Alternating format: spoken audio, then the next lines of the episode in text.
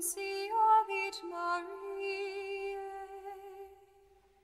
et concepit de Spiritus Sancto. Ave Maria, gratia plena Dominus tecum, benedicta tu in mulieribus, et benedictus fructus ventris tui, Iesus. 26 de setembro de 2022, segunda-feira, 26ª semana do tempo comum, dia de São Cosme e São Damião. Evangelho de Lucas, capítulo 9, versículos do 46 ao 50. O Senhor esteja conosco, ele está no meio de nós. Proclamação do Evangelho de Jesus Cristo, segundo Lucas.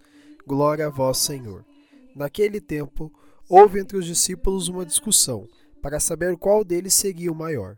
Jesus sabia o que estavam pensando. Pegou então uma criança, colocou-a junto de si e disse-lhes: Quem receber esta criança em meu nome, estará recebendo a mim. E quem me receber, estará recebendo aquele que me enviou. Pois aquele que entre todos vós for o menor, esse é o maior. João disse a Jesus: Mestre, vimos um homem que expulsa demônios em teu nome, mas nós lhe proibimos porque não anda conosco. Jesus disse-lhe: Não o proibais, pois quem não está contra vós está a vosso favor. Palavra da salvação. Glória a vós, Senhor. Pelas palavras do Santo Evangelho sejam perdoados os nossos pecados. Amém. Queridos irmãos e irmãs, façamos uma brevíssima reflexão sobre o Evangelho de hoje. A liturgia de hoje nos alerta para o cuidado com a vaidade.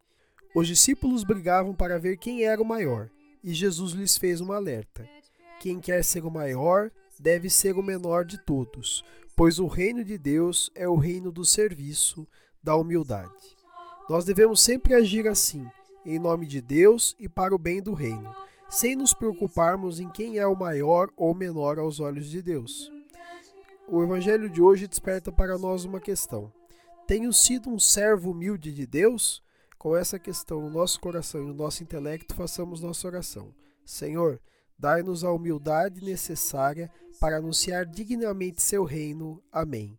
Fica o convite. Vivamos com humildade o Evangelho. Louvado seja nosso Senhor Jesus Cristo, para sempre seja louvado.